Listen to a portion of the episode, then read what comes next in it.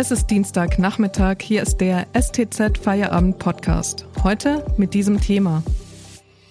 Vorstoß gescheitert. Kinderrechte kommen nicht ins Grundgesetz. Am Mikrofon ist Miriam Hesse. Hallo.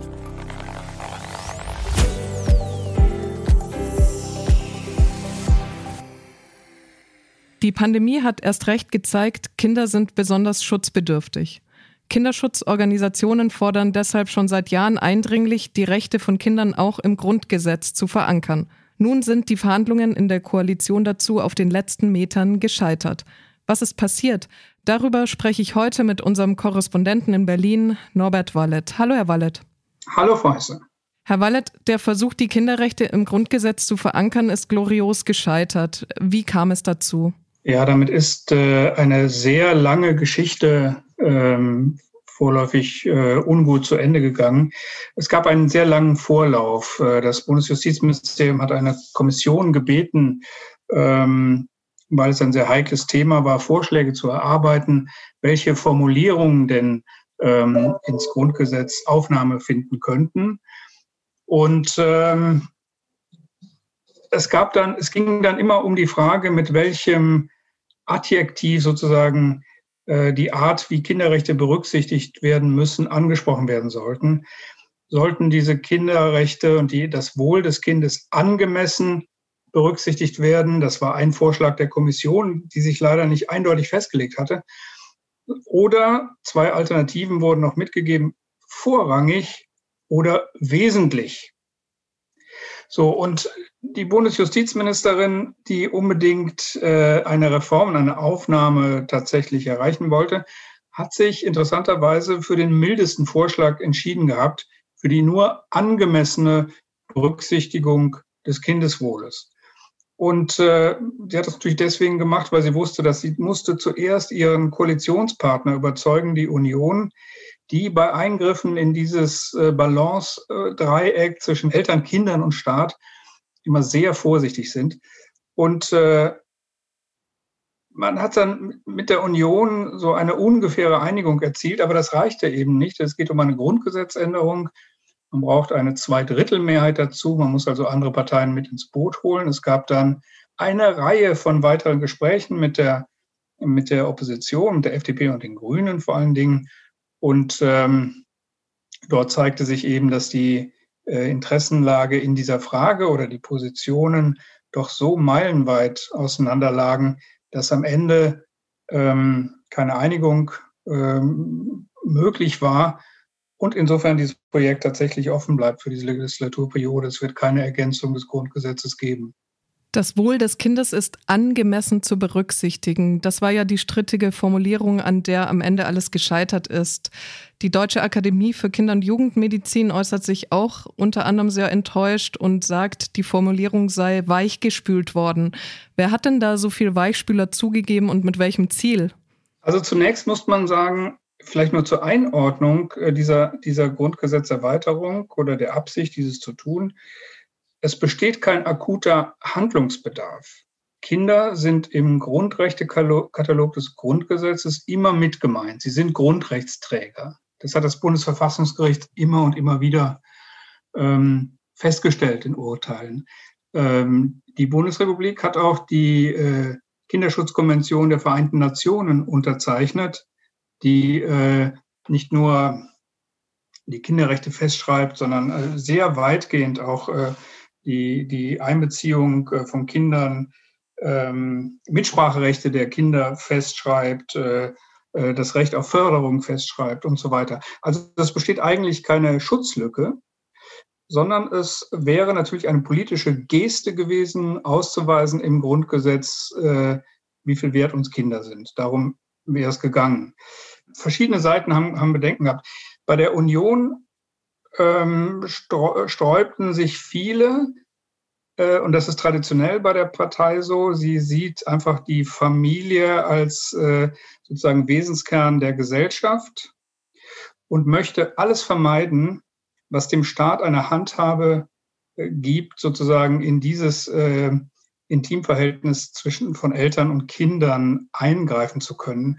Und man hatte bei der Union durchaus Bedenken, wenn man zum Beispiel sagen würde, eine vorrangige Berücksichtigung der, des Kindeswohles, äh, dann ist ja mit einer eine Hierarchisierung von Ansprüchen gegeben, die mit unter Umständen zum Beispiel bei, bei äh, Sorgerechtsverfahren, bei der Frage, wenn Kinder aus Familien hinausgenommen werden, in Pflegefamilien gegeben wird, ähm, da gab es die Befürchtung, ob nicht äh, eingegriffen wird in das bestehende äh, Balanceverhältnis und in Zukunft äh, grundsätzlich stärker ähm, gegen das Elternrecht und zugunsten des Kindeswohls entschieden werden könnte. Heute ist es so gut wie unmöglich, es sei denn, es ist bei ganz schwersten Fehlverhalten von Eltern, Familie, äh, Kinder zum Beispiel aus Familien herauszunehmen.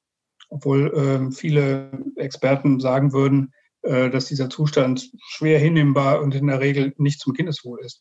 So, und solche Veränderungen wollte die Union auf, keines, auf keinen Fall haben. Und auf der anderen Seite, dieser Kompromiss musste ja sehr groß sein, hatten die Grünen ganz andere Vorstellungen. Äh, denen war das viel zu wenig. Die wollten nicht nur sozusagen eine symbolische Formulierung haben, dass Kinderrechte berücksichtigt werden. Äh, die wollten eben äh, darüber hinaus auch Beteiligungsrechte der Kinder, etwa bei Verwaltungshandeln oder Planverfahren im Grundgesetz festschreiben. Sie wollten ein Recht auf Förderung, das betrifft Bildung und Ausbildung, zu verankern. Und äh, ja, allein das wäre schon ähm, eine solche Spannbreite gewesen, dass eine Einigung von vornherein ähm, als sehr unwahrscheinlich galt. Und je länger dann das Prozedere in die Reichweite des, des Wahl, Bundestagswahltermins äh, rückte, desto mehr haben sich die Fronten dann auch verhärtet. Deutschland ist beim Kinderschutz nicht vorbildlich aufgestellt. Warum UNICEF jetzt kritisiert, es sei eine historische Chance verpasst worden, darüber reden wir gleich. Vormachen wir kurz Werbung.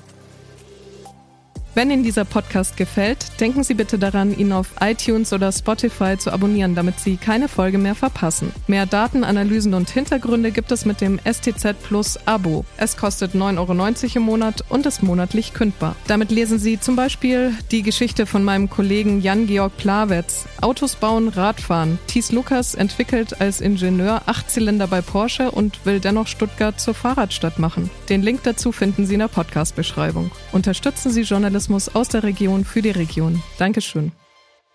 Ich spreche heute mit unserem Berlin-Korrespondenten Norbert Wallet über das Thema Kinderrechte im Grundgesetz. Der Vorstoß ist gescheitert und insbesondere die FDP hatte sich ihren Recherchen zufolge ja ziemlich verrannt jetzt am Schluss in diesem politischen Prozess.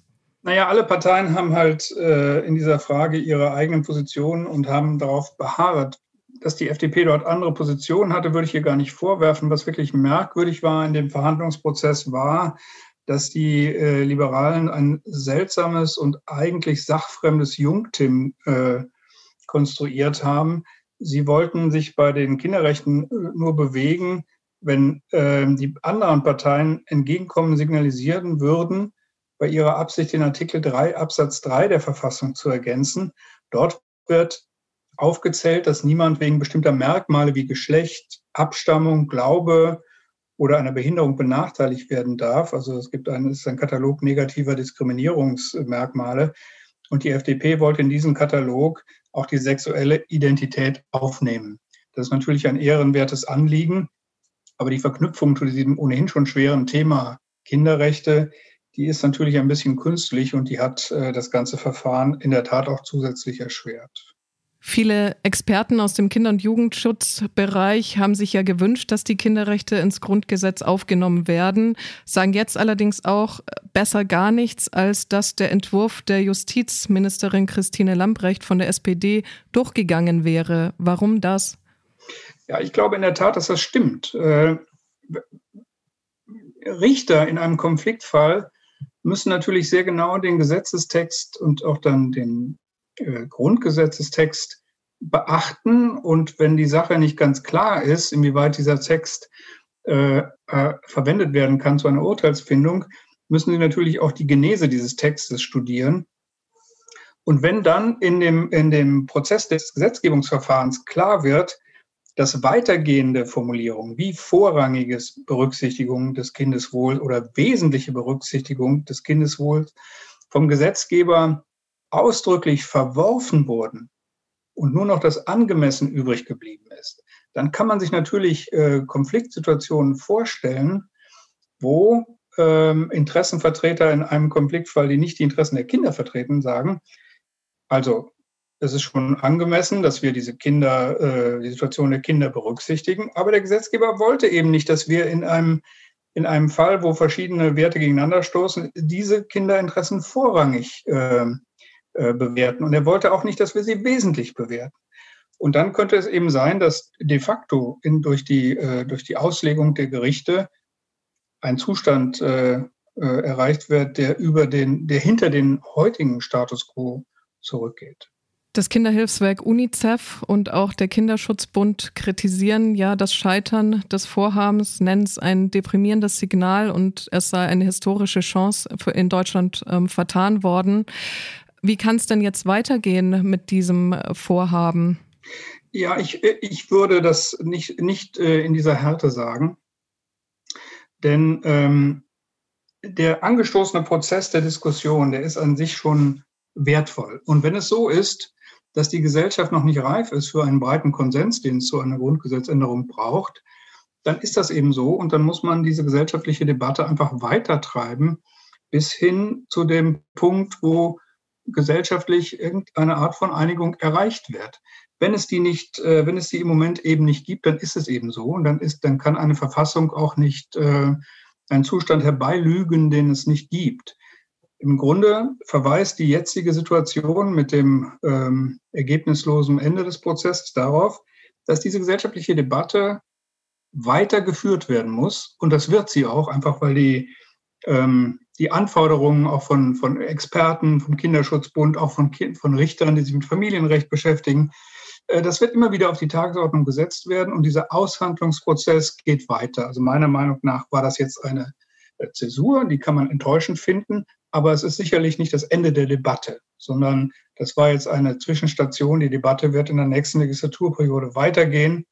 Und äh, ich glaube durchaus, dass dieses Thema dann nochmal aufgenommen wird, weil es ja eine Reihe von Punkten im Grundgesetz gibt, wo politisch Handlungsbedarf gesehen wird. Es geht ja auch, es gibt ja auch eine Debatte, ob man den Begriff der Rasse aus dem Grundgesetz äh, streichen sollte. Zum Beispiel, es gibt das, was die FDP angesprochen hat, man die sexuelle Identität ausdrücklich in den Katalog negativer Diskriminierungsmerkmale aufnehmen soll.